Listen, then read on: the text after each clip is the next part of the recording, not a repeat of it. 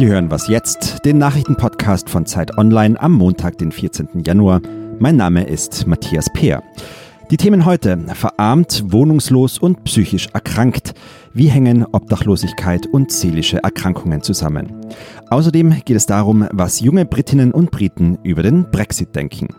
Und um den Brexit geht es jetzt auch in den Nachrichten. Für Großbritannien beginnt eine entscheidende Woche. Morgen sollen die Abgeordneten im Parlament in London endgültig über den Brexit-Deal von Theresa May abstimmen. Die Premierministerin wirbt jetzt noch mit aller Kraft für ein Jahr. Heute plant sie eine Rede vor Fabrikarbeitern in Stoke-on-Trent.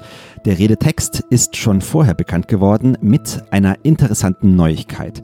May will demnach sagen, dass sie im Fall eines Neins einen Stopp des EU-Austritts für wahrscheinlicher hält als einen harten Brexit ohne Deal. Mehr über die Austrittsdebatte gibt es hier gleich. In Frankreich demonstrieren seit Monaten tausende Franzosen jedes Wochenende gegen die Politik von Präsident Emmanuel Macron. Auch am Samstag kam es bei den Protesten der Gelbwestenbewegung wieder zu schweren Zusammenstößen in mehreren Städten. Die Regierung will nun mit einer Bürgerdebatte auf die Forderungen der Bewegung reagieren. Die Bevölkerung soll Vorschläge zu den Themen Steuern, Umwelt, Demokratie und Migration sowie zur Staatsorganisation machen.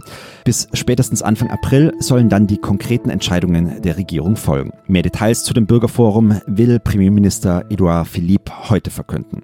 Redaktionsschluss für diesen Podcast ist 5 Uhr.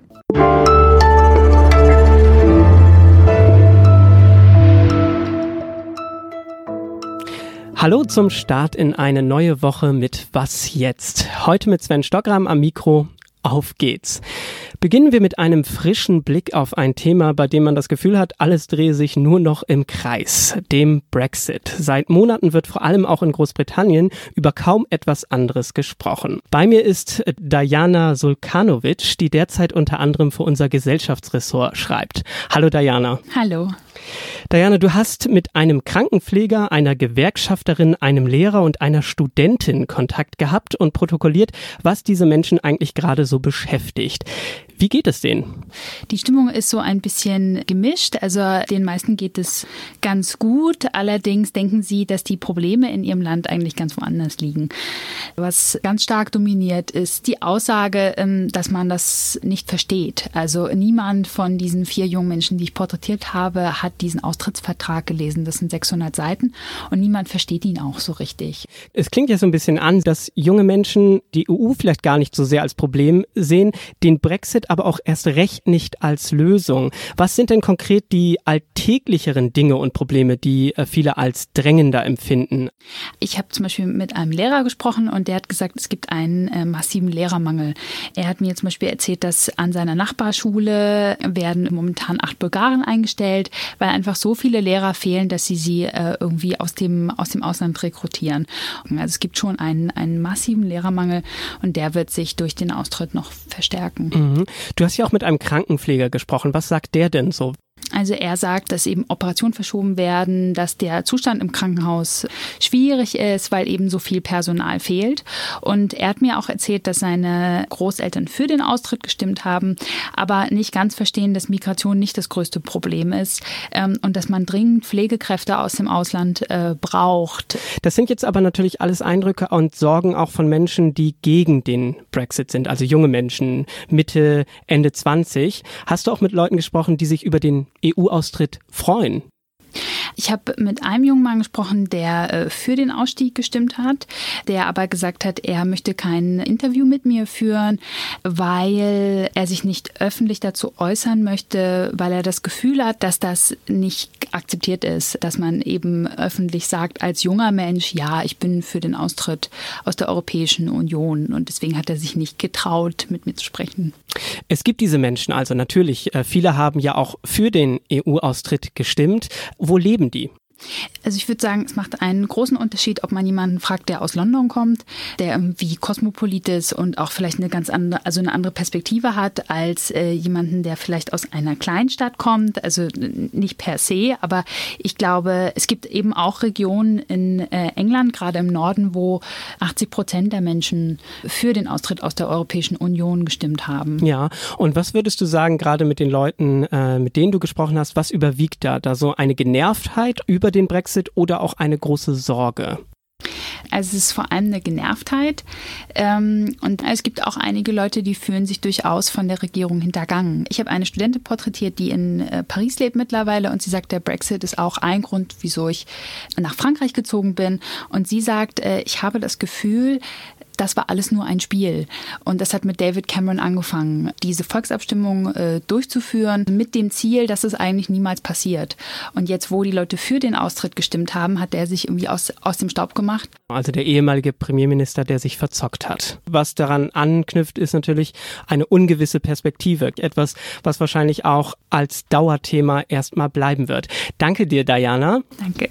Und mehr über die Stimmung in Großbritannien oder auch Aktuelles zum EU EU-Austritt und natürlich alles zur Abstimmung am kommenden Dienstag erfahren Sie bei Zeit Online unter www.zeit.de-brexit.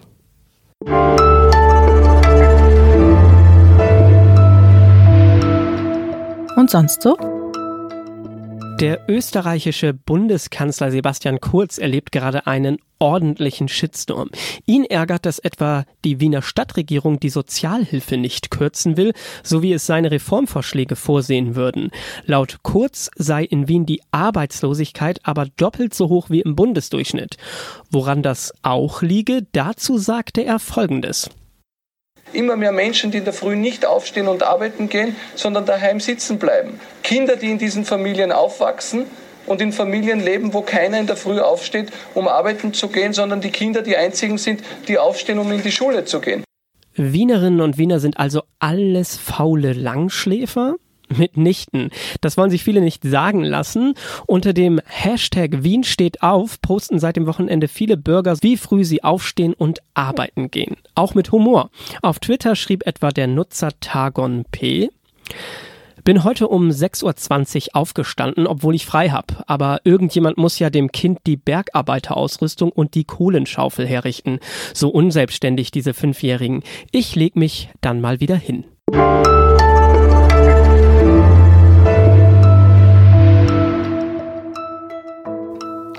In Deutschland ist es an vielen Orten gerade entweder nass, verflucht kalt oder auch beides. In Süddeutschland schneit es sogar gerade lebensgefährlich viel. Wer im Winter dann kein Dach über den Kopf hat, den oder die trifft das natürlich besonders hart. Seit Jahren nimmt die Zahl der Obdachlosen in der Bundesrepublik zu. An Straßenecken, in U-Bahnhöfen oder Hauseingängen harren sie oft in alten, dreckigen und kaputten Klamotten aus. Vor ihnen vielleicht ein Pappbecher mit der Bitte um etwas Kleingeld. Wie geht es Ihnen? Oft entsteht ja der Eindruck, wohnungslose Menschen seien häufiger psychisch erkrankt oder macht sie das Leben auf der Straße seelisch krank. Die Wissenschaftsjournalistin Linda Fischer hat für Zeit Online dazu recherchiert. Ich habe sie angerufen. Hallo Linda. Hallo Sven. Fangen wir von vorne an. Was wissen wir eigentlich darüber, wer in Deutschland auf der Straße lebt?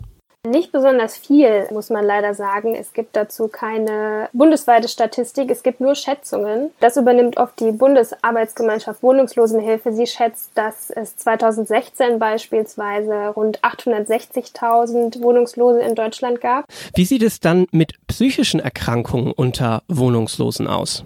So ähnlich oder vielleicht sogar noch ein bisschen schlechter. Es gibt sehr, sehr wenige Studien dazu. Die, die es aber gibt und die Experten, die ich, mit denen ich dazu gesprochen habe, sagen aber, dass es schon sehr auffällig ist, dass psychische Krankheiten unter Wohnungslosen besonders häufig vertreten sind. Ja, oft heißt es ja auch, Wohnungslose seien abgestürzte Trinker. Das stimmt aber so nicht, heißt es ja auch in deinem Artikel. Was ist denn damit gemeint? Von welchen psychischen Erkrankungen sprechen wir? Wir sprechen natürlich häufig von, von Suchtkrankheit. Es ist ähm, die allerhäufigste psychische Erkrankung unter den Wohnungslosen. Oft sind sie aber auch an, an sehr verschiedenen Krankheiten erkrankt. Also oft sind es Persönlichkeitsstörungen, Schizophrenie, ähm, ganz, ganz viele verschiedene Diagnosen sind da vertreten. Und auffällig war in einer Studie, das war die Seewolf-Studie, die an einigen Wohnungslosen in München durchgeführt wurde. Dort zeigte sich, dass äh, die Suchtkrankheit bei vielen psychisch Kranken erst im Laufe des Lebens dazugekommen ist. Und deswegen ähm, ist die Schlussfolgerung auch wahrscheinlich nicht ganz richtig, dass es äh, abgestürzte Säufer sind, um das mal salopp zu sagen. Aber es ist schon so, dass psychische Erkrankungen unter Wohnungslosen häufiger sind als in der Allgemeinbevölkerung. Das auf jeden Fall. Ähm, besonders zeigt sich das bei den Persönlichkeitsstörungen. Da ist nämlich eine Sparte, sage ich jetzt mal, besonders vertreten, die Cluster B Persönlichkeitsstörungen. Das sind Menschen, die äh, häufiger narzisstisch sind, impulsiver, Borderline-Störungen haben und so weiter. Und die sind auffällig häufig vertreten im Gegensatz zu dem Durchschnitt in der Allgemeinbevölkerung. Wie gesichert sind denn diese Erkenntnisse über Wohnungslosigkeit in Zusammenhang mit psychischen Erkrankungen? Es gibt da schon auch sehr viel Kritik an den Studien, die es gibt. Ähm, das liegt hauptsächlich daran, dass keine dieser Studien es geschafft hat, eine repräsentative Gruppe an Menschen zusammenzubringen. Das ist so die, das Hauptproblem und dass man oft nur an Menschen herankommt, die schon quasi in, in Heimen sind, die äh, vielleicht auch extra für psychisch Kranke sind oder nur an Menschen, die in, äh, in Wohnheimen leben, die aber nicht in so einer prekären Lage sind, wie beispielsweise Obdachlose. Wird denn schon etwas getan, um Wohnungslosen auch mit psychischen Erkrankungen zu helfen? Ich würde sagen, dass es da schon noch Luft nach oben gibt, weil es ja häufig Sozialarbeiter sind, die an die Wohnungslosen herantreten. Und die haben schon oft alle Hände voll damit zu tun, diesen Menschen überhaupt zu helfen, die diese prekäre Lebenssituation und wirtschaftliche Situation ein bisschen zu erleichtern. Und die haben oft auch nicht die Mittel, die Wohnungslosen beispielsweise in eine gute psychiatrische Behandlung zu überführen und da müssen das System für die Wohnungslosen mit dem psychiatrischen System ein bisschen enger zusammenarbeiten. Das ist so das Hauptproblem. Und deswegen fallen auch viele psychisch kranke Wohnungslose durchs Raster am Ende. Ja, danke dir, Linda, für diese Hintergründe. Wenn Sie Obdachlosen akut helfen wollen, empfehlen Hilfsorganisationen, dass sie Personen direkt ansprechen und erfragen, ob diese Hilfe benötigen. In vielen Städten gibt es aber gerade jetzt im Winter auch Busse, die kostenlos wohnungslose Menschen aufnehmen oder versorgen. Viele Städte bieten dafür einen Kältenotruf an. Nummern finden Sie im Netz. Bei lebensgefährlichen Notfällen sollte übrigens immer sofort der Rettungsdienst unter 112 alarmiert werden. Das war was jetzt für heute. Sie haben Lob, Kritik oder Anregungen zur Sendung, dann schreiben Sie uns an wasjetzt@zeit.de und nun starten Sie gut in die Woche. Tschüss und bis bald.